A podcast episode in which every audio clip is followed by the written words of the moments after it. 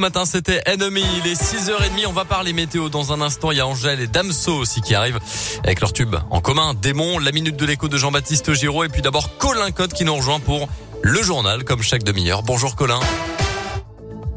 Bonjour Mickaël, bonjour à tous. À la une de l'actualité, ce lundi, 13 ans après les faits, l'ouverture aujourd'hui du procès du meurtre de Montréal-Lacluse. Dans l'un, la mort tragique d'une jeune postière, Catherine Burgot. Lors du braquage de l'agence postale, c'était en 2008. Une seule personne dans le box des accusés, euh, Mamadou Diallo, arrêté 10 ans après le drame, confondu par son ADN. Accusé dès le début de l'affaire, l'ancien acteur Gérald Thomasin a toujours nié son innocence avant de disparaître mystérieusement avant une confrontation judiciaire qui aurait pu l'innocenter c'était à l'été 2019. Le procès doit durer six jours. Le verdict est attendu le 4 avril. Dans le reste de l'actu, c'est cinq blessés dans un accident sur la 42 hier en fin de matinée. Un seul véhicule en cause selon le progrès. Il serait arrivé probablement trop vite au niveau d'une bretelle de sortie à Méribel en direction de Bourg, juste avant la barrière de péage de Bénaud. La voiture a heurté le parapet de sécurité avant de revenir sur la chaussée. Une maison de jugurieux ravagée par les flammes hier peu avant la mi-journée. Deux occupants, une femme de 59 ans et son fils de 36 ans ayant inhalé des fumées ont été transportés à l'hôpital par mesure de précaution. Euh, selon le progrès, l'incendie qui semble s'être déclaré en bas du bâtiment s'est rapidement propagé aux étages supérieurs. L'origine accidentelle du sinistre ne fait aucun doute. Une casserole laissée trop longtemps sur la cuisinière pourrait être à l'origine de ce départ de feu.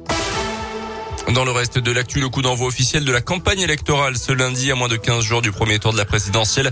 À partir d'aujourd'hui, c'est le principe d'égalité du temps de parole et d'antenne accordée aux candidats et à leur soutien qui devient la règle au niveau médiatique. Les clips de campagne vont également être diffusés. Les tracts officiels des 12 candidats vont commencer à être envoyés par la poste et les affiches de campagne vont être installées sur les panneaux électoraux près des bureaux de vote. Du côté des candidats, justement, Éric Zemmour, Jean-Luc Mélenchon, Fabien Roussel, Yannick Jadot étaient en meeting hier session de négociation à partir d'aujourd'hui entre l'Ukraine et la Russie. Des discussions qui vont se tenir en Turquie une nouvelle fois. Le ministre des Affaires étrangères français Jean-Yves Le Drian a appelé hier à poursuivre le dialogue avec le président russe Vladimir Poutine. La question de la neutralité de l'Ukraine est étudiée en profondeur, a assuré de son côté le président Volodymyr Zelensky dans une interview accordée à des médias russes. Nous sommes prêts à l'accepter. Ce point des négociations est en discussion, précise-t-il. Une évacuation humanitaire de Mariupol est en préparation également. La ville portuaire au sud-est de l'Ukraine est l'une des zones les plus dévastées depuis l'invasion du pays par la Russie il y a un petit peu plus d'un mois.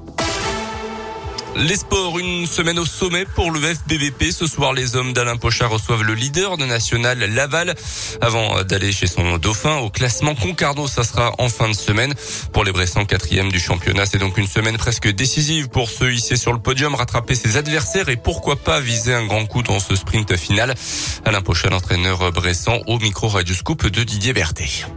On a deux gros défis. On va les prendre les uns après les autres. Celui de ce soir, déjà, il est face au leader. Une belle équipe de Laval qui vient avec des arguments, avec l'ambition de retrouver la Ligue 2. Donc, on s'attend à un match difficile, mais on a aussi des arguments. Je pense que on sait euh, qu'on est devant notre public, qu'on est à domicile et voilà, qu'on a l'occasion de, rattraper euh, des points précieux pour être dans cette course au podium. Psychologiquement, je pense que ça peut vraiment euh, nous lancer dans le dernier sprint avec euh, du bonus euh, dans les têtes et, et, au niveau des points. FBVP Laval, c'est à 20h45 à Verchères ce soir. Pour ce choc contre le leader, le club récent met en place une opération spéciale pour remplir le stade. Les abonnés pourront emmener deux personnes en plus. Place à retirer au guichet. Invitation P avec la carte d'abonnement.